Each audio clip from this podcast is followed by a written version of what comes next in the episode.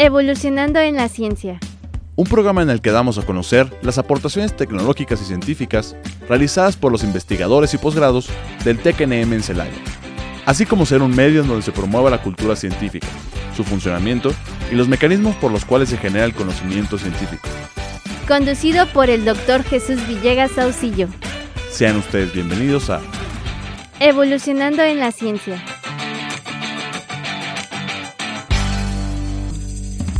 Hola, ¿qué tal? Un gusto y placer saludarlos, deseándoles un excelente día de parte de su amigo y servidor Jesús Villegas Auxillo, quien les envía un fuerte abrazo dándole la bienvenida al ciclo de divulgación de la ciencia del Tecnológico Nacional de México en Celaya titulado Evolucionando en la Ciencia, que se transmite a través de XHITC Radio Tecnológico de Celaya, el sonido educativo y cultural de la radio, y, y nos pueden escuchar a través del 89.9 de FM Internet y también a través de Spotify para comunicarse y darnos a conocer sus comentarios por correo electrónico, todo junto sin espacios, evolucionando en la ciencia, arroba y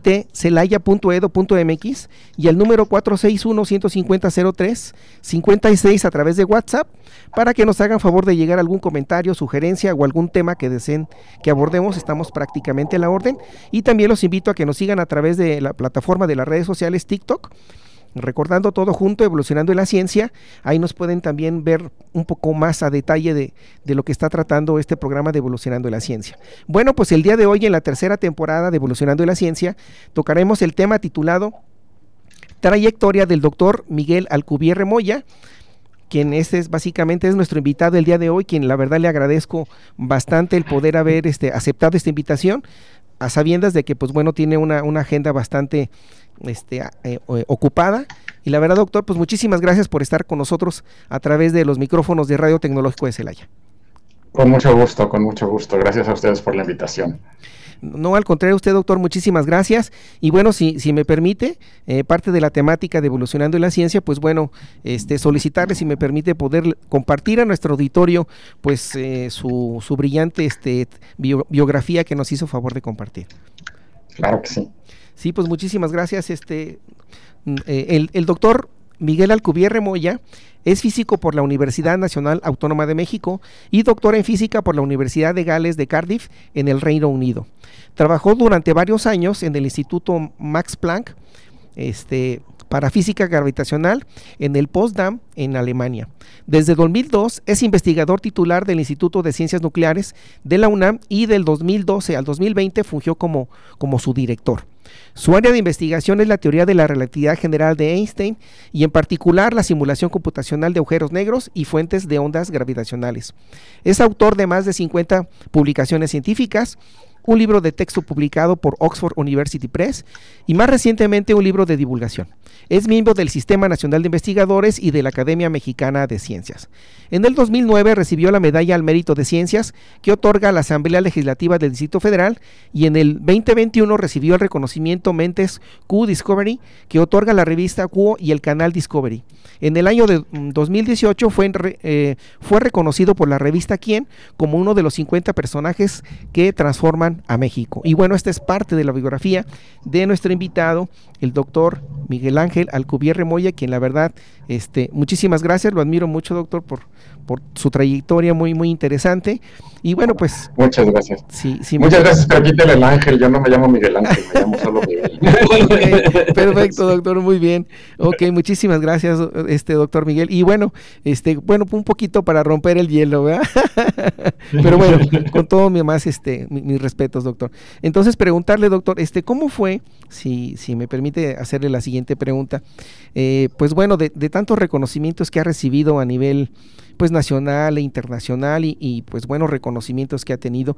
¿Cómo, cómo inició todo esto, doctor? ¿Cómo fue que, que inició eh, en este caso pues toda esta trayectoria que ha tenido hasta este momento, doctor, si fuera tan amable? Bueno, pues inició con mi interés por estudiar, este, originalmente astronomía, era, era, lo que me interesaba estudiar cuando yo estaba en el bachillerato, en la preparatoria. Y en ese momento siempre me gustó la, astronomía, las matemáticas, la, ciencia, y entonces en ese momento decidí estudiar astronomía, pero resulta que no hay carrera de astronomía, no solo en México, prácticamente no hay carrera de astronomía en ningún lado del mundo, creo que en algunas universidades extrañas, en algunos lugares, pero en general la carrera de astronomía no existe, lo que todos los astrónomos son primero físicos, y ya después hacen un, un doctorado, posgrado en astronomía. Entonces, cuando, cuando aprendí eso, cuando me enteré de eso, decidí, bueno, estudiar la carrera de física y lo natural para mí era estudiar la carrera de física en la, UNAM, en la UNAM en Ciudad de México. Yo, nací en Ciudad de México y entonces lo natural era acercarme a la Facultad de Ciencias de la UNAM a estudiar la carrera de física. Entonces fue lo que hice, empecé a estudiar física en la, en la UNAM y ya durante la carrera fue descubriendo otras cosas, o sea, yo, yo, quería ser originalmente astrónomo, pero durante la carrera descubrí primero la mecánica cuántica y luego descubrí la teoría de la relatividad de Einstein, y entonces me fui como desviando. Ya para el posgrado, hice un posgrado en física teórica también en la UNAM, una maestría en física teórica en la UNAM, y ahí ya me incliné más por materias de, relacionadas con la teoría de la relatividad, con la relatividad general, que es la teoría de la gravitación moderna. Y al terminar la maestría, este, solicité, bueno, quise hacer un doctorado en el extranjero, entonces conseguí una beca, una beca para irme a hacer un doctorado, en este caso al Reino Unido, a la ciudad de, Cardiff, la Universidad de Gales, en la ciudad de Cardiff, en el Reino Unido. Y, la razón por, por que fui ahí fue porque, bueno, una recomendación de un profesor mío que había hecho ya su doctorado con un profesor que estaba radicado allá, que era experto en, relatividad. Y entonces me fui a hacer el, doctorado a, a la Universidad de Gales en Cardiff ya directamente sobre la teoría de la relatividad de Einstein, estudiando sobre todo agujeros negros, este, fuentes de ondas gravitacionales, simulaciones computacionales de, choques de agujeros negros. Ese era un poco el tema de mi tesis de doctorado. Este, y bueno, así, fue como empecé, ¿no? Y, por eso me dediqué finalmente a este, al estudio de lo que llamamos la relatividad numérica, que este, es este estudio de simulaciones numéricas de, de, de objetos con gravedad muy intensa. ¿no? Sí, muchas gracias por, por hacernos favor de responder esta pregunta, doctor. Y, y, bueno, ya en relación a, este tema que, que, ya nos hizo favor de, de, compartir, en relación a la simulación numérica, eh, que fue un parte que, de acuerdo a alguna información que he estado viendo en, en las redes sociales, pues bueno, eh, en, en, en, sí parte de su trabajo relacionado a la, a la numérica y modelos computacionales, es, es, es complicado el, el dominar esta información, doctor. Bueno, sí, o sea, uno requiere primero, este, para lo que yo hago, requiere uno aprender, ser físico, aprender mucha física, aprender la teoría de la relatividad general de Einstein para hacer relatividad numérica, que es una teoría matemáticamente muy complicada. Se ve, digamos, ahora, cuando yo era estudiante no era una materia obligatoria, en la, en la carrera era una materia optativa. Hoy en día en la Facultad de Ciencias de la UNAM por lo menos es una materia obligatoria, pero es una materia obligatoria para estudiantes de sexto o séptimo semestre. Y además apenas se alcanzan a ver como que los la introducción, es una, es una teoría muy complicada. Ya después en la maestría me profundicé más en eso, entonces es una teoría matemáticamente muy compleja y entonces hay que entenderla en detalle. Eso por un lado. Por otro lado, para hacer simulaciones numéricas uno tiene que saber programar. Entonces hay que saber programar para poder desarrollar códigos computacionales avanzados que resuelvan estas ecuaciones. Entonces necesita aprender técnicas numéricas, que eso también es matemáticas avanzadas. los métodos numéricos para, para, hacer estas cosas y finalmente los, las técnicas de programación. Eh, típicamente, por ejemplo, para los que sepan un poquito de programación, este tipo de códigos se escriben ya sea en, C, es un lenguaje de programación, C o C++, o en Fortran. Este, y yo escribo todos esto, todos mis códigos, yo los escribo en Fortran, yo me especialicé en aprender Fortran, entonces escribo todos mis códigos en Fortran, pero entonces también hay que aprender programación en detalle. Y bueno, también es útil aprender a utilizar sistemas de cómputo avanzados, este, computadoras paralelas, este, supercomputadoras, este, clusters de, de procesadores, porque ya las simulaciones a veces requieren un poder de cómputo muy alto. Entonces es un área muy especializada, requiere yo creo que muchos años llegar ahí, o sea, de que uno empieza a estudiar la carrera de física, que uno termina pudiendo aprender y hacer estas cosas, pasan por lo menos 7, 8 años. Este, entonces sí, es un área muy complicada de hacer. No somos muchos los que hacemos esto en el planeta. En todo el planeta Tierra en este momento no habrá mucho más de 150 personas haciendo este tipo de simulaciones numéricas, este, distribuidas en muchos países, en Estados Unidos, en Europa, en Japón, este, en este caso pues en México, este, entonces por todos lados, pero no somos muchos, somos pocos, porque de verdad, realmente es un área muy, muy, este, muy especializada. Muchas gracias, doctor. Y, y, de ahí, pues bueno, viene otra, otra pregunta, comentarle. Entonces, porque bueno, dentro de sus actividades que he realizado, Eh, y cómo, viene la siguiente pregunta, ¿cómo si nos podía explicar de una manera muy breve cómo es esa simulación de, un agujero negro? O, si fuera tan amable de, darnos una pequeña eh, comentario respecto a ello. Bueno, de un agujero negro normalmente no hacemos simulaciones porque un solo agujero negro se conoce muy bien. Con un agujero negro se entiende, se conoce una solución, una solución que llamamos analítica, es decir, una solución que podemos escribir en una hoja de papel con, con, expresiones matemáticas y que ni siquiera es muy larga y se ha estudiado a lo largo de décadas. Entonces, un solo agujero negro tranquilo este, no necesitamos hacer simulaciones numéricas. Lo que hacemos simulaciones numéricas cuando tenemos interacciones entre distintos objetos, este, un agujero negro que choca con una estrella o el choque de dos agujeros negros. Eso sí es una cosa que es muy compleja, que no existen soluciones con lápiz y papel, no se puede, simplemente demasiado complicado. Y entonces tiene que hacer necesariamente una simulación numérica.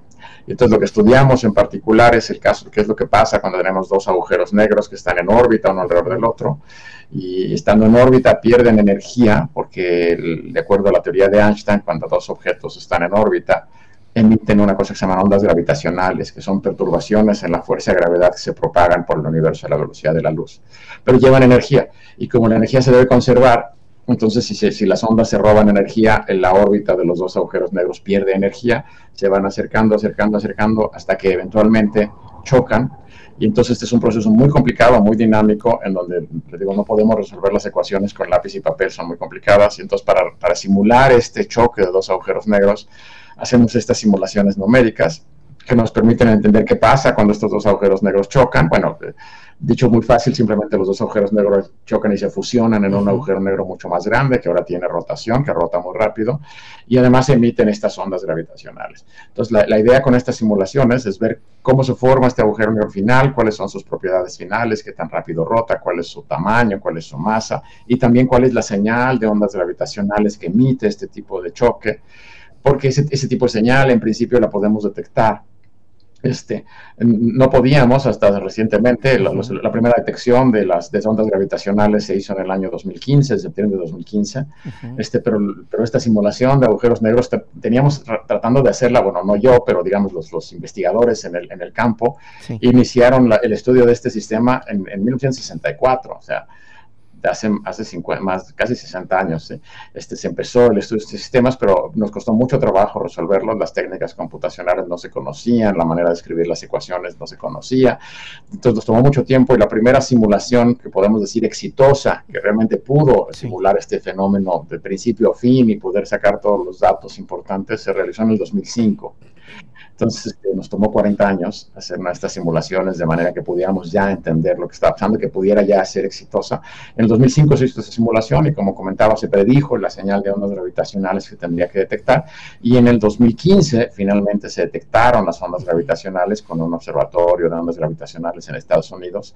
Este, entonces era esta, la idea era hacer estas simulaciones, predecir la señal de ondas gravitacionales y finalmente ya otro, otro tipo de personas, gente observacional que construyó los detectores, detectar esta señal que viene del universo. Entonces eso, es más o menos lo que, lo que hicimos. Este, ya se, estudian muchas cosas, también se estudian, por ejemplo, el choque de estrellas en lugar del choque de agujeros negros, la explosión de estrellas. Todo esto se simula en la computadora resolviendo las ecuaciones. O sea, también quisiera mencionar que no son, es, el simular estas cosas no quiere decir hacer un dibujo o hacer una animación como Disney. Este, no son animaciones, no es, no, es, no es un dibujo bonito de algo que a alguien se le ocurrió. Es resolver en la computadora las ecuaciones matemáticas que son muy complejas, resolverlas finalmente bien, y ya que tengo estos resultados de, estas, de esta solución de las ecuaciones, entonces ya puedo usarlos para visualizarlos y hacer una imagen de lo que estamos viendo, pero tomando los datos correctos que vienen de la simulación. Sí, bastante interesante y sobre todo, pues bueno, requiere de, como comenta usted, de, una atención bastante, de mucho tiempo sobre todo. Y doctor, entonces, e, estos inicios de este tipo de simulaciones, aunque nos comentaba que fue hace algunos años atrás, pero ¿quiénes fueron los que empezaron? Si nos podía platicar un poquito de esa historia eh, ¿quiénes empezaron a, desarrollar este tipo de simulaciones? Claro, obviamente, como dice usted, pues no existía la computadora, pero ¿cuáles fueron los, esos inicios que, o quiénes fueron los iniciadores y si tiene algún dato al respecto? Bueno, sí, pues, los conozco, pero no les van a decir nada los nombres, son investigadores americanos y europeos. Los primeros que intentaron simular dos, la colisión de dos agujeros negros en la computadora fue en 1964, este, unos investigadores que se apellidaban Han y Lindquist, o sea, uno de ellos era Han y el otro era Lindquist, en 1964. Y después esto continuó en la década de los 70 otras personas siguieron tratando de realizar estas, estas computadoras, este, estas simulaciones, perdón, uno que se apellidaba Epley, otro que se apellidaba Smart, este, intentaron hacer estas simulaciones en las supercomputadoras de la época, este, que comparadas con las de hoy eran muy, muy, este, muy poco potentes, pero bueno, era lo que existía en esa época. Eh, pero, pero el problema resultó muy complejo. Entonces esto siguió, siguió desarrollándose durante décadas. Participó el que fue mi asesor doctorado, el profesor Bernard Schutz. Este, participó el que luego fue mi, mi, jefe cuando yo trabajé unos años en Alemania, el profesor Edward Seidel. Y participó mucha gente. digo, este, este es un, un, un, un, trabajo que tomó décadas y en el que participaron este, decenas dos, de personas, ¿no? 50, 60 personas a lo largo de muchas décadas. Yo conozco los nombres de casi todos, pero no les van a decir nada si se los cuento. Este, son, son personas que en todo el mundo, personas en, grupos de investigación en Estados Unidos, en, en Alemania, en España, en Inglaterra, en Francia, en Japón, este, sobre todo, esos fueron, digamos, los grandes grupos, ¿no? Incluso en Canadá había también grupos. Entonces, todas estas personas en todos esos lugares del mundo estaban participando de una manera u otra en tratar de realizar estas simulaciones, ya sea escribiendo el código computacional, algunos, otros este, estudiando las ecuaciones directamente a nivel matemático, en lápiz y papel, para ver cómo se podían escribir de una manera que fuera más adecuada para el tratamiento en la computadora y, estudiando las diferentes propiedades de las computadoras, de estas cosas. Entonces, eso fue un proyecto, una cosa de, finalmente, un trabajo de, equipo de docenas de personas a lo largo de, cuatro décadas. Este, y entonces, finalmente, pues sí se logró, afortunadamente, lograr hacer estas simulaciones en el 2005. Yo participé en estas cosas desde mi doctorado en 1990 hasta finalmente el 2005 que se logró. Y bueno, a partir del 2005 ya, ya la gente sabe cómo hacerlas, ¿no? Entonces hay muchos grupos en el mundo que pueden repetir estas simulaciones hoy en día. Entonces, bueno, yo ya me he dedicado sobre todo a otras cosas, a estudiar formación de agujeros negros con diferentes tipos de materia, etcétera. Este, es lo que he seguido haciendo ya, ya en los últimos 15 años. Este, pero sí, es un proceso complicado que, que tomó muchísima gente, ¿no? Muy bien, doctor. Y, y, en, y en caso de aquí de México, doctor, hay un grupo este, que esté trabajando con usted o tenga un grupo de alumnos que de cierta manera o colegas que estén este, colaborando o, haciendo investigación sobre este tema? Sí, bueno, en el tema este de la relatividad numérica, que son estas simulaciones computacionales en, en, México, en el país en este momento, en realidad hay como hay grupos, grupos, en realidad hay como dos uno, uno en la UNAM y otro en la Universidad de, este, de, Michoacán, que hay otro grupo. Este, pero hay gente haciendo cosas más pequeñas, digamos, no tanto grupos como, como tal, pero gente haciendo trabajos de este tipo, por ejemplo, también en Guanajuato, en Cuernavaca. Este, no somos muchos, yo creo que los investigadores profesionales trabajando en este tema en, el país, yo creo que no llegamos a 10. Pero si uno toma en cuenta que tenemos estudiantes, etcétera, pues somos más, ¿no? Pues este, yo sí tengo, personalmente tengo un grupo de colaboradores que incluye gente en la misma UNAM, en Ciudad de México, gente en la UNAM Cuernavaca, gente en la Universidad de Guanajuato, gente en la Universidad de Michoacán. Este, y yo tengo estudiantes, estudiantes tanto de tesis de licenciatura como de tesis de maestría, tesis de doctorado. En este momento tengo, me parece que cinco o seis estudiantes en los diferentes niveles entonces con ellos hago mis investigaciones, ¿no?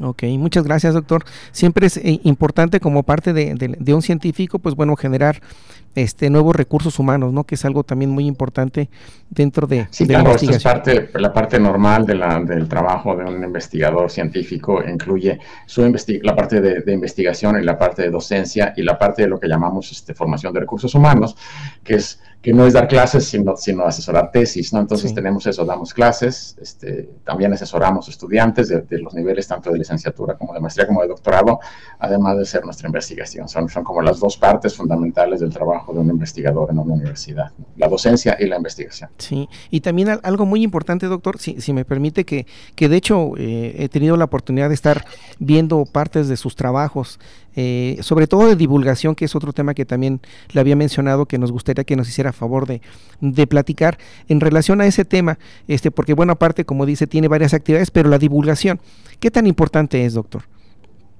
La divulgación, bueno, yo siempre he considerado que la divulgación es una cosa que es importante que se realice. No creo que deba ser obligatorio hacer divulgación, pero ahora no lo quieren poner obligatorio en el nuevo CONACIT. Y creo que eso es un error. No tiene que ser obligatorio, porque eso entonces obliga a uno a gente que no sabe hacer divulgación a quien no le interesa hacer divulgación a hacer algo y entonces acabamos con muy mala divulgación. Creo que eso, es una, idea equivocada. Pero cuando se puede hacer y cuando a alguien le interesa, la sabe hacer, creo que es muy importante que los investigadores hagamos divulgación. Pero además hay divulgadores profesionales, eso también hay que reconocerlo. Claro que sí. Hay gente que, cuya, cuya profesión es hacer divulgación de la ciencia, que son profesionales de la divulgación, no son investigadores científicos como tales, pero sí, casi siempre la mayoría de ellos tienen una carrera científica atrás, tienen conocimientos científicos avanzados. Yo creo que la divulgación es, es una, una, tarea muy importante porque es, llevar a la gente, al público en general, a tratar de, de, de, explicarles lo que estamos aprendiendo en las diferentes áreas de la ciencia, por qué lo hacemos, por qué es importante, este, y que tratar de explicarles un poco los conceptos básicos. Y yo creo que eso es muy importante. Vivimos en una sociedad cada vez más dependiente de conceptos científicos avanzados y de tecnología avanzada.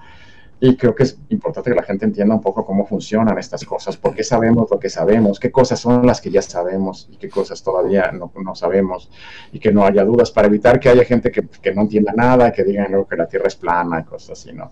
Este, entonces, explicarles cómo es que sabemos lo que sabemos y mostrarles cómo se aprende y mostrarles cómo se entiende la evidencia científica y mostrarles también, por ejemplo, un poco de cómo es el, razonamiento científico, cuál es la, el, pensamiento científico. Creo que eso es también importante que, lo, que entiendan, porque la, manera, el pensamiento científico sirve en toda la vida, porque es simplemente el, no aceptar algo sin evidencia y para aceptar, el ser crítico pero, pero por otro lado, el, el, ser crítico no quiere decir ser negacionista, no, no quiere decir negar todo, quiere decir aceptar las cosas cuando hay evidencia, no aceptarlas cuando no hay evidencia, pero cuando sí hay evidencia, pues aceptarlas, entender cómo, cómo acepta uno la evidencia, qué tipo de evidencia es válida, etcétera. Creo que eso es importante toda la vida, porque así nos ayuda, por ejemplo, que no nos vendan este, cosas que no existen, que no nos cometan fraudes fácilmente, porque estamos más preparados a pensar de manera crítica.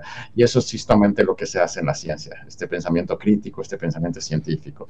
Entonces creo que la divulgación sirve también para eso, para enseñarle a la gente este pensamiento científico, además de enseñarle los conceptos científicos que ya conocemos, enseñarles por qué son importantes. Este, finalmente, la mayor parte de la investigación científica en, por lo menos en México, pero en muchos países del mundo, se lleva a cabo en universidades públicas, lo que quiere decir que el presupuesto, nuestros salarios y el, dinero que se utiliza para la investigación científica viene de los impuestos de la gente.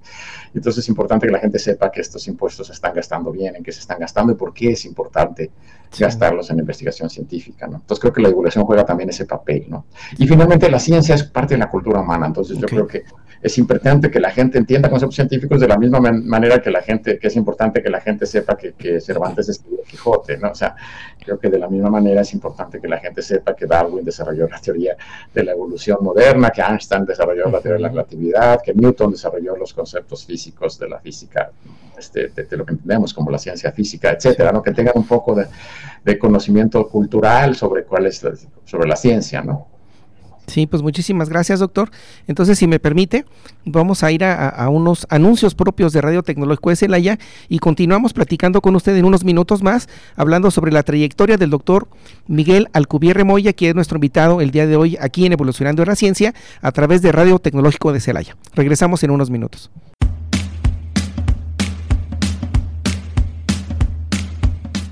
En un momento regresamos a Evolucionando en la Ciencia.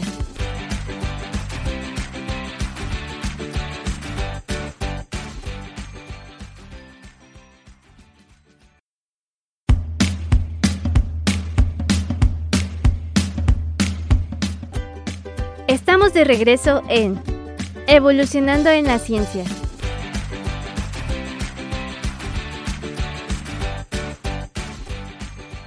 Hola, ¿qué tal, eh, estimado auditorio? Pues regresamos nuevamente al programa Evolucionando la Ciencia y está con nosotros el doctor Miguel Alcubierre Moya, quien nos está hablando sobre una, la trayectoria precisamente del doctor Miguel Alcubierre Moya, Alcubierre Moya, disculpen. Y bueno, este doctor, en, nos quedamos que nos estaba haciendo favor de platicarnos sobre, sobre este tema de divulgación de la ciencia y, bueno, eh, en el Inter nos platicaba que, que tiene ya usted un material que se llama Surfear en el Espacio que es un material de divulgación de la ciencia. Y bueno, si es tan amable, pues platíquenos eh, sobre este, sobre este, sobre este libro, por favor. Sí, es un libro muy reciente, se publicó el año pasado, se llama Surfeando el espacio-tiempo, el espacio no el espacio nada más, porque en realidad hablamos de espacio-tiempo, vivimos en un espacio-tiempo de cuatro dimensiones. Espacio y tiempo van juntos, van pegados en, solo, en una sola entidad, de acuerdo a la teoría de la relatividad. O sea, son, básicamente son manifesta dos manifestaciones diferentes de lo mismo, de algún tipo de dimensión. Entonces, se llama Surfeando el espacio-tiempo, es un libro de divulgación escrito en coautoría con, con, Sergio de Regules, que es un divulgador muy reconocido en nuestro país, es, este, trabaja como es uno de los editores científicos de la revista Como Ves, que es una revista que edita la UNAM, y es también es un amigo mío desde hace, desde hace varias décadas, Sergio de Regules. Entonces el, el, el libro fue escrito en coautoría con él. Está publicado en Editorial Debate, que es parte de la casa editorial Penguin Random House, entonces Editorial Debate lo publica, y es un libro de divulgación que habla sobre todo, es, un libro muy personal porque es una especie de, libro casi autobiográfico, pero también mezclado con divulgación. Surge este libro de una, de propuesta del editor de, la, de esta editorial, que la idea original era, y supongo que todavía es, no sé, no sé qué tan lejos va a llegar, era hacer una serie de libros hablando sobre distintos científicos mexicanos en diferentes áreas. Hasta ahora el único que ha salido es este, por eso no sé si, si, el proyecto vaya a continuar, pero la idea era eh, es hacer varios, toda una colección de libros que hablaran sobre la trayectoria de distintos científicos mexicanos en distintas áreas, física, astronomía, biología, química, etcétera. Y en este caso la idea era hacer un libro sobre mi, mi trayectoria en particular, porque digo, la gente me, reconoce, soy, mi nombre es más o menos conocido. Se acercaron al divulgador Sergio de Régoles para pedirle si él podría hacer un libro sobre mí y Sergio comentó, bueno, Miguel Alcubierre es muy amigo mío, entonces lo que más que hacer yo el libro, vamos a hacerlo juntos. Y entonces este, me contactó y entonces escribimos el libro entre los dos. Y, más que biográfico directamente, más que una biografía, lo que hicimos fue una serie de entrevistas. Sergio de Regules me hizo una serie de entrevistas sobre mi vida y mi trayectoria. Entonces, como la mitad de los capítulos del libro son transcripciones de esas entrevistas y la otra mitad de los capítulos son este, explicaciones de conceptos científicos, porque en las entrevistas yo justamente hablaba de muchos conceptos científicos que era necesario explicar. Y entonces en lugar de explicarlos en la entrevista, que hubiera tomado mucho tiempo, lo que hicimos fue hacer capítulos separados en donde se hacen directamente capítulos de divulgación explicando esos conceptos científicos, entonces van intercalados con las transcripciones de la entrevista. Entonces en ese libro, en ese sentido, es un libro muy personal porque habla mucho de mí, de mi trayectoria, de, de, mi vida, pero también es un libro de divulgación que espero que a la gente le llame la atención. Se ha vendido bastante bien, afortunadamente. La gente, la gente está contenta con el libro. Es un libro distinto a otros libros de divulgación que uno, que uno encontraría. Entonces yo creo que vale la pena, si les interesa el tema, este, vale la pena leerlo. Ahí hablamos mucho sobre los agujeros negros, sobre las ondas gravitacionales, sobre esto de la relatividad numérica. Explicamos todos qué son esos conceptos y qué son esas ideas en un lenguaje a propósito dirigido al, público en general, a la gente que no es experto en el tema. Les digo, yo estaba, esto, esto fue de la mano con un divulgador profesional, Sergio de Regules. Y el libro es muy reciente, entonces se puede conseguir en diferentes librerías, se puede incluso comprar en línea, en, Amazon, por ejemplo. ¿no? Sí, muchas gracias. Y, y, nos podría platicar en particular sobre algún tema que le guste de ese libro. ¿O en realidad le gustan todos? ¿Hay algo en particular? me gustan todos, pero le digo, como comentaba, hablamos mucho de relatividad numérica, hablamos mucho de agujeros negros, de choques de agujeros negros, hablamos mucho de, ondas gravitacionales, pero al final hay un capítulo que me gusta porque es un capítulo como que no, que no tiene nada que ver con el resto del libro de alguna manera, porque es, un, es, un, es, un, capítulo que yo había escrito, es un texto que yo había escrito para otra cosa, pero que no había publicado que es un texto en el que hablo sobre una experiencia que tuve la fortuna, de, la oportunidad de tener en el 2014, hace ya nueve años, que fue un vuelo este, en uno de estos aviones que utilizan para entrenar astronautas, se llama un vuelo parabólico, en donde el avión se lanza hacia arriba a toda potencia y luego apaga los motores y se deja caer se deja caer por 30 segundos antes de volver a encender los motores. Y esa, durante esa caída uno siente dentro del, aero, dentro del avión, perdón, lo mismo que sienten los astronautas en el espacio, uno flota dentro del avión, va cayendo junto con el avión, todo va cayendo. Entonces uno dentro del avión siente uno como si no hubiera gravedad, uno está, se siente flotando dentro del avión. Este, y entonces eso se usa para entrenar astronautas. Este, este tipo de vuelos lo hacen tanto las agencias espaciales rusa, americana y europea, en esta ocasión, yo lo hice porque me tocó la fortuna, se acercó a mí un grupo de artistas mexicanos, de artistas contemporáneos mexicanos. En particular, este, digamos que el proyecto estaba liderado por la artista Ale de la Puente y el artista Naon Mantra. Quizá algunos de ustedes han oído hablar de esos nombres, son artistas mexicanos reconocidos. Y, además había otros siete artistas, entonces era un grupo de, nueve artistas. Se acercaron a mí en, en el Instituto de Ciencias Nucleares cuando yo era el director y para, para, pedirme que les explicara y les hablara sobre la gravedad y sobre cuál es la teoría de Einstein y sobre qué si estos vuelos de, caída libre, estos vuelos parabólicos. Yo les di un mini curso de, de, relatividad general para, para, para, artistas, si quieren, y les di un curso de un par de semanas. Y luego ellos mismos se dedicaron a, la, a, tratar de conseguir un lugar en estos vuelos y el dinero, estos vuelos son muy caros. Ellos consiguieron que distintas fundaciones y filantrópicas les, les donaran el dinero para poder hacer este vuelo. La idea era hacer un proyecto artístico en el que se iba a hacer una exposición y diferente obra artística sobre la experiencia de este vuelo. Entonces yo tuve, a mí me invitaron, y tuve la fortuna de ir como el asesor científico del, del vuelo y de, la, y de, la, y de la exposición. Entonces en ese último capítulo del libro hablo sobre esta experiencia este, que fue una experiencia realmente fantástica. Este, y entonces menciono qué fue lo que pasó, cómo lo hicimos, cómo se planeó y cómo llegó al final y un poco sobre la exposición artística que surgió al final. Este, este es un proyecto que se llamó La gravedad de los asuntos. Okay. Y fue un proyecto que llevó a cabo una, una, exposición que se presentó finalmente en el Laboratorio de Arte Alameda en Ciudad de México y, final, y también itineró por varios lugares del mundo durante los siguientes dos o tres años. Entonces es un proyecto muy bonito y ese es el último capítulo del libro. Entonces ah, digo que ese es un capítulo que, que como que es distinto a todos los demás. Entonces me gusta particularmente, ese es un texto que yo escribí personalmente, en ese texto no participó Sergio de Regules, yo ya lo tenía escrito, no lo había podido publicar en ningún lado, entonces me aproveché un poco el viaje y, y, dije, bueno, le pregunté al editor, ¿puedo añadir este texto al final del libro? Y el editor me dijo, sí, claro, adelante, entonces ahí está. Entonces digamos que esa, es la parte que me gusta. Me gusta todo el libro, por supuesto. Digamos, este es un capítulo muy personal. ¿no? Muy bien, doctor, pues muchas gracias por compartirnos parte de, de, este, de este libro que se llama Surfear en el espacio-tiempo. Y, y, bueno, pues lo más seguro es que trataremos de buscarlo por ahí en las redes sociales o en algún, alguna librería pues que nos, nos permita adquirir este material y pues bueno, echarnos un clavadito para, para leer toda esa información doctor. Muchas gracias.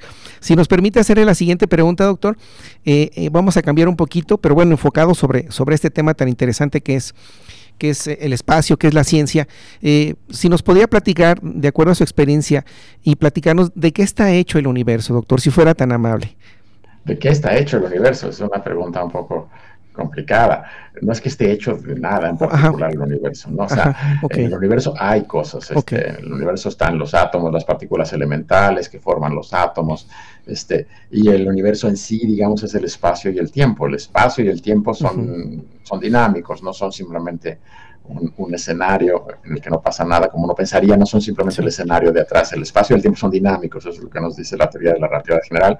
El espacio y el tiempo se pueden modificar, se pueden deformar, se pueden curvar, entonces de alguna manera, si quieres, el universo está hecho de espacio y de tiempo. Pero en el espacio-tiempo hay cosas como los, los diferentes partículas elementales, los diferentes campos de energía que existen, los campos eléctricos, campos magnéticos, campos nucleares, este, etcétera, ¿no? Entonces, es difícil decir que de, qué está hecho, creo que la pregunta está mal planteada, no es que esté hecho de algo, más bien es que hay en el universo. Sí, muchísimas gracias. Vimos lo que hay en el universo. Sí, si fuera y, y es eso, ¿no? El universo hay, espacio y tiempo que son dinámicos y dentro de este espacio tiempo hay partículas elementales, hay campos de energía, etcétera, ¿no? Ok. Sí, pues muchísimas gracias, doctor, por, por permitirnos este, aprender un poquito más. La verdad, este, muchísimas gracias por sus comentarios. Y, y, de ahí, doctor, ¿cómo, cómo fue, de cierta manera, por, por favor, si nos pudiera eh, platicar de, aunque bueno, cuáles son algo, sus temas que realmente le apasionan relacionados a la ciencia? Pues que, me apasiona, bueno, pues desde luego los temas que yo hago, me, apasiona la, astrofísica, me apasiona el espacio, me apasiona, entender qué son los agujeros negros, la, estructura de las estrellas, la estructura de las galaxias, me apasiona entender cómo el origen del universo, la gran explosión que dio origen, el Big Bang famoso que dio origen a nuestro universo, entender cómo ocurrió, cuándo ocurrió, qué fue lo que pasó. Me encantaría entender qué fue lo que lo causó, eso no lo sabemos, pero seguramente lo aprenderemos en el futuro. Este, este, este, tipo de cosas me apasionan, me apasionan mucho, me, me, gusta mucho eso, entender las estrellas, sobre todo a mí me encanta el espacio, saber qué hay allá afuera. algo que yo no hago directamente, pero que me apasiona mucho son los viajes espaciales, este, los vuelos al, al espacio me apasionan muchísimo. Este, entonces veo lo que hace la NASA, lo que hace la Agencia Espacial Rusa, lo que hace SpaceX últimamente. Eso me gusta mucho. Y en otras áreas de la ciencia también me interesan mucho. Por ejemplo, me interesa mucho la, la, la evolución, la teoría de la evolución, aunque yo no soy este, biólogo, he leído mucho sobre la teoría de la evolución, libros de divulgación, sobre todo de gente como Richard Dawkins o Stephen Jay Gould, que escribían mucho acerca de la teoría de la evolución, cómo, cómo fue dándose el origen de la vida en la Tierra, cómo las diferentes especies fueron cambiando a lo largo del tiempo, este, el origen de, del ser humano. Entonces, pues, me llaman mucho la atención. Y también me gusta mucho la, la, la, la, historia y sobre todo la historia de civilizaciones antiguas. Me gusta mucho, me interesa la arqueología, me interesa mucho la historia de las civilizaciones antiguas, tanto en México como en otros lados. Por ejemplo, la historia de la civilización maya o los olmecas o demás, o más allá, los, los, los, egipcios, los Mesopotamia, todo eso me gusta muchísimo. No es, no es mi campo, yo, yo soy físico, claro. pero son áreas que me gustan mucho. Cuando tengo la oportunidad, leo mucho al respecto este, veo, veo series, programas de televisión que donde expliquen esas cosas, ¿no? Sí, gracias doctor. Y, y, otra pregunta, si fuera tan amable, ¿qué fue, eh, qué personaje de, dentro de la ciencia o científico, pues fue su inspiración en su momento dado para poder decir, bueno, yo quiero ser físico, ¿no? Yo quiero estudiar eh, eh, esta área, ¿no? Si fuera tan amable. Eh, bueno, el personaje que, que, me influenció mucho más fueron dos, sobre todo. Primero, este, Isaac Asimov, este, este, el escritor Isaac Asimov, que era un escritor no solo de ciencia ficción, también era un gran divulgador de la ciencia, hacía divulgación de la física y de la astronomía. Tenía, Isaac Asimov escribió cerca de 400 libros durante su vida, muchos de ciencia ficción, pero muchos otros de, divulgación. Incluso tenía una colección sobre historia, la historia de la humanidad pero tenía muchos libros de divulgación científica, de astronomía, de física. Yo leí muchos de esos libros cuando estaba yo en la preparatoria, ahí me empecé a interesar. Y otra persona que tuvo una enorme influencia fue este otro gran divulgador, Carl Sagan, este, que él este, escribió un, libro que se llamaba Cosmos y hizo una mm, serie de televisión a principios de los ochentas que justamente se llamaba Cosmos, que recientemente se hizo, se, hizo una nueva versión de la serie con un divulgador americano que se llama este, Neil deGrasse Tyson, pero la original de 1980-81 fue de Carl Sagan, yo en ese momento estaba en la, en la preparatoria y entonces la vi con muchísimo. Entonces, ellos fueron mis grandes inspiraciones, los de donde, donde decidí yo quiero ser físico, quiero ser astrónomo, quiero ser astrofísico. Finalmente no soy astrónomo, pero bueno, sí, de alguna manera soy astrofísico. Así este, es. fueron mis grandes investigaciones y también el trabajo directamente de Albert Einstein. También pude toda la oportunidad de leer. Einstein también escribió algún par de libros de divulgación en su vida uno que se llama así justamente que es la relatividad. Entonces también lo leí y la figura de Albert Einstein siempre fue una figura muy importante para mí. A la fecha sigue siendo uno de los científicos que más admiro. Este, y entonces también por eso me dediqué a estudiar la teoría de la relatividad de Einstein. No, gracias, doctor. Y, la siguiente pregunta es en relación a eh, cuáles ahora son los desafíos eh, que vienen en relación a, estos temas que está usted estudiando, en relación a la relatividad numérica y modelos computacionales, que ya nos había mencionado un poquito, pero ahora, ¿cuáles son los desafíos que tiene esa, esa área de, investigación que usted realiza, doctor? Si fuera bueno, en, lo que yo hago en relatividad numérica, sobre todo, este, entender más en detalle, eh, eh, sobre todo los choques de, estrellas. Ahorita los, choques de agujeros negros ya más o menos se entienden. Los agujeros negros, aunque suene raro, son objetos relativamente simples este, porque no tienen, no tienen más que masa, no tienen otra cosa, este, ese espacio vacío básicamente. Eh, pero las estrellas son muy complicadas, las estrellas son mucho más complicadas, están hechas de fluidos, hay reacciones nucleares, hay emisión de neutrinos, hay campos magnéticos, hay cosas muy complicadas. Entonces ahí digamos que ahorita la frontera de la investigación en esta área es estudiar estrellas, sobre todo la colisión de estrellas, de, lo que llamamos estrellas de neutrones, qué pasa cuando chocan dos estrellas de neutrones, y agregarle toda la física que entendemos, o sea, agregarle la física de campos magnéticos, de reacciones nucleares, de, de emisión de radiación de diferentes tipos, toda esa física, lo que a veces en broma eh, de, broma, en lugar de, llamarle astrofísica, muchas veces le llamamos gastrofísica, gastro como el estómago, porque es muy complicado, porque hay muchas cosas. Muchas variables de una otra manera. Hay muchas cosas muy complejas. Entonces, esa parte muy complicada, digamos que es el, reto hoy en día, poder simular bien el choque de dos estrellas, incluyendo todas las cosas que están realmente pasando ahí. Este, esa es la parte más complicada y mucha gente se está dedicando a eso. Yo, en particular, me dedico más a formación de agujeros negros con diferentes tipos de materia y este y qué pasa este, exactamente cuando se forma un agujero negro, qué pasa en el límite cuando no había agujero negro y sí se forma el agujero negro, entonces ese tipo de cosas más, más teóricas, esas me interesan a mí mucho más y yo me estoy dedicando sobre todo a eso. Ok, doctor. Pues gracias, bastante interesante los desafíos que, que, vienen sobre esta área. Y, doctor, pues si fuera tan amable, eh, fíjese que de repente luego hay estudiantes, como le decía, que escuchan este programa de, radio de Evolucionando la Ciencia y este y, bueno, les hacemos la pregunta a nuestros invitados para que nos, ayuden a, orientarlos, ¿no? Sobre todo por si desean estudiar en este fascinante mundo de las ciencias, la ingeniería, la física.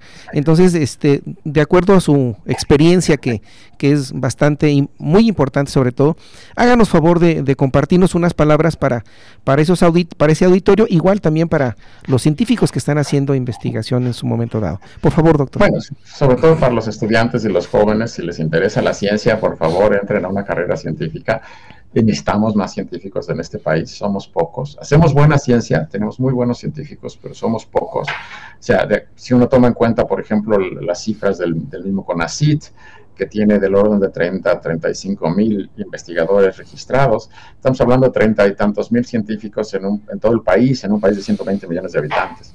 Entonces somos muy pocos. Este, si nos comparamos con otros países, incluso países, digamos, similares a nosotros, si nos comparamos con Brasil, Brasil tiene dos o tres veces más científicos que nosotros por número de habitantes. Si, si, el número de científicos, el número de habitantes, Brasil nos, nos, gana por un factor de dos o tres. España nos gana por un factor como de cinco tiene como cinco veces más científicos por número de habitantes. Eh, Estados Unidos no se diga, Estados Unidos tiene 20 o 30 veces más científicos que nosotros por número de habitantes. Entonces, eso también explica un poco por qué esos son países más ricos que nosotros, ¿no? Porque no hay investigación científica, no hay desarrollo tecnológico suficiente en México, nos hace mucha falta donde comparamos la tecnología en otros lados. Entonces, si tenemos estudiantes interesados en desarrollos científicos, yo les diría, entren en una carrera científica, nos hacen falta científicos en México, todavía muchos. Este, es una carrera difícil, las carreras científicas son muy largas, porque no basta con una licenciatura, necesitamos hacer maestrías y doctorados, entonces digamos es una, entre licenciatura, maestría y doctorado toma cerca de 10 años, pero, pero vale mucho la pena, los necesitamos, entonces ojalá, ojalá le entren, es una carrera competida también, se requiere mucha constancia, muchas ganas de, de, hacerlo, y, y, además otra cosa que yo les recomendaría es si quieren hacer una carrera científica, aprendan a programar, aprendan programación, eso ya cada vez es más importante, saber programar una computadora, porque ya muchas de las cosas que se hacían antes muy fácil, pues ya, son, ya no son tan fáciles, entonces se tiene que hacer una computadora, y también aprender inglés, porque el, el idioma universal el día de hoy es el idioma inglés. Esto ha cambiado a lo largo del tiempo. Si uno estuviera haciendo ciencia en el siglo XVII, pues había que aprender latín. Si uno lo quisiera hacer en el siglo XIX, valía la pena aprender francés hoy en día el idioma en el que se hace la ciencia internacional es el inglés, entonces si, les interesa una carrera científica hay que saber hablar inglés porque todo está escrito en inglés, todos los artículos, todos los libros, todo está en inglés. Entonces serían mis recomendaciones, pero sobre todo que, que no, se, que no se desilusionen. Si les gusta la ciencia, estudien ciencia, no se mueren de hambre, luego es lo que pasa, ¿no? Luego los papás le dicen a uno, ay, ¿por qué vas a estudiar física o química o yo qué sé, te vas a morir de hambre? No es cierto, no se muere uno de hambre, son, son carreras muy cotizadas en muchas cosas. Este, no se hace uno rico, eso es cierto, no se hace, no se hace uno millonario siendo investigador científico, pero se puede vivir bastante bien con este, este, en una carrera científica. Entonces, no, no crean cuando les dicen te vas a morir de hambre, no es cierto. Eh, si les interesa la ciencia, entren a una carrera científica, de verdad nos hacen falta. Este, entonces, esa sería mi recomendación. Sí, muchas gracias doctor por compartirnos parte de esta información que es que es bastante importante y bueno, obviamente que, que sepan que, que, pues bueno, viene incluido las matemáticas, la física, la química, materias básicas que de una otra manera pues son importantes para, para el desarrollo de, de este tipo de, esas habilidades que de cierta manera son bastante interesantes, doctor. Ah, pues sí, sí, claro. Así es, sí, entonces, pues muchas gracias doctor por hacernos favor de, compartirnos toda, toda esta experiencia y, y, la verdad, pues sobre todo por, por su tiempo, ¿no? Que, que eh, hemos, eh, nos hecho favor de compartirnos ello y, y la verdad, pues agradecerle de, de sobremanera, sobremanera esto. Y, y, en el caso, doctor, de, de la UNAM, este, eh, está la licenciatura en física, tengo entendido, ¿verdad? Sí, correcto, la licenciatura en física. Bueno, hay varias universidades, pero la UNAM tiene licenciatura en física. Este, también la, el Politécnico, en la Ciudad de México el Politécnico tiene licenciatura en física, la, la Universidad Autónoma Metropolitana tiene licenciatura física, eso es en Ciudad de México, pero fuera de Ciudad de México también, la Universidad de Guanajuato, San Luis Potosí, me parece, tiene carrera física, la Universidad de Michoacán, la Universidad de San Luis Potosí, eh, me parece incluso que en Mérida ahora también ya se está abriendo una licenciatura en física. Entonces hay diferentes oportunidades para estudiar física, en, no solo en Ciudad de México, en distintos lugares de la República. Afortunadamente esto está creciendo. ¿no? Sí, y, y, y, bueno, viene la siguiente pregunta, doctor. Dentro de su, de su espectriz, entonces requiere de, de, de la parte también de ingenieros, ¿verdad? Obviamente. ingenieros en, alguna actividad. Perdón, adelante, doctor. Yo en particular no en lo que hago, pero hay eh, en la física experimental y en los desarrollos tecnológicos, claro que se requieren de ingenieros, ¿no? Para construir laboratorios, para construir este, diferentes este, instalaciones, etcétera. Yo, como soy más teórico, pues, no, no necesito, no, no, necesito apoyo de ingenieros, pero hay áreas en las que sí, por supuesto. ¿no? Sí, sí, son, son muy, muy importantes, como por ejemplo la astronomía, que es también muy, muy interesante, doctor.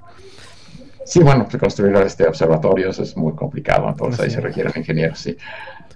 Sí, pues muchas gracias, doctor. Pues este, la verdad, eh, eh, agradecerle mucho por su tiempo y bueno, este, pedirle que si es tan amable de, regalarnos unas palabras, pues para nuestro auditorio, si fuera tan amable, doctor. Bueno, pues es un poco este, lo, que comenté hace rato. Yo, este, dos cosas para los jóvenes, si están interesados en la ciencia, entrenle. Entonces, necesitamos más científicos en este país. Entonces, si les interesa alguna rama de la ciencia, física, química, biología, etcétera, necesitamos más. Entonces, por favor, no se desanimen, entrenle. Si es una carrera de largo, de largo alcance, o sea, hay que trabajar duro, pero, pero si les interesa, se puede, ¿no? Entonces, ojalá, ojalá le entren. Y también este, la importancia de la evaluación científica, ¿no? Yo creo que la, la, gente que está allá afuera, que tenga interés en ciencia, pues sigan oyendo programas, oyendo cosas de radio. Es importante tener una cultura científica. Incluso para la gente que cree que la ciencia no les interesa para nada, tener una cultura científica es muy importante para, por, por ejemplo, para que evitar que nos, que nos engañen, ¿no? Sí tener esta, este pensamiento crítico, este pensamiento científico, es muy útil en la vida diaria. Y también entender un poco cómo funciona el mundo en el que vivimos. Nos, vemos cada vez más en un mundo este, inmerso en tecnología avanzada y pues que no pensamos que esto sea magia, ¿no? Estos, estos son desarrollos científicos, tecnológicos y se entienden, ¿no? Entonces, este, que, que, no, que no pensamos que esto salió de la nada. Este, y esto nos, también nos inmuniza a, estas ideas raras como ahora creer en la Tierra, que la Tierra es plana, o creer en los ovnis, o creerle a Maussan, o esas cosas.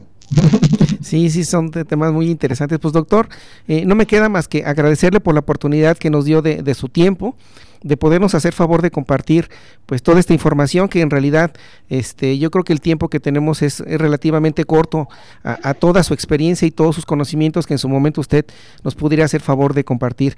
Y bueno y si me permite pues vamos a, terminar parte de, de este programa de evolucionando en la ciencia. Sin antes pues bueno como ya comentamos agradecerle al doctor Miguel Alcubierre Moya y también agradecer a todas las personas que hicieron la realización de este programa, en especial a nuestras autoridades del Tecnológico Nacional de México en Celaya, al maestro en gestión administrativa Ernesto Lugo Ledesma, al doctor Gilberto González Gómez, al maestro Teodoro Villalobos Salinas, a la maestra Marta Estrada Sánchez, al ingeniero Daniel Ortiz Calderón, Diana Belén Rivera, Roxana Fuentes Galván, José Fernando Sánchez López, Manuel Vadillo Reina, Luis Enrique eh, Arteaga Mate y al doctor Leonel Ayala García.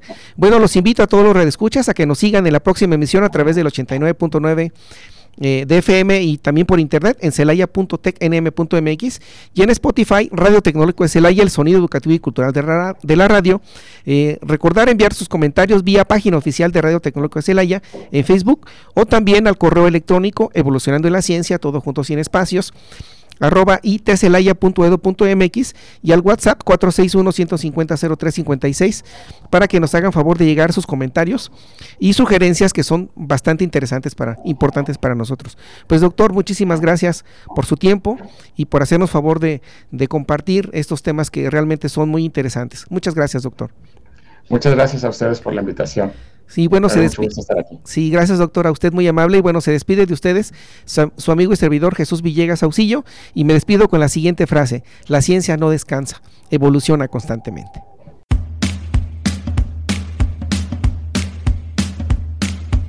Evolucionando en la ciencia.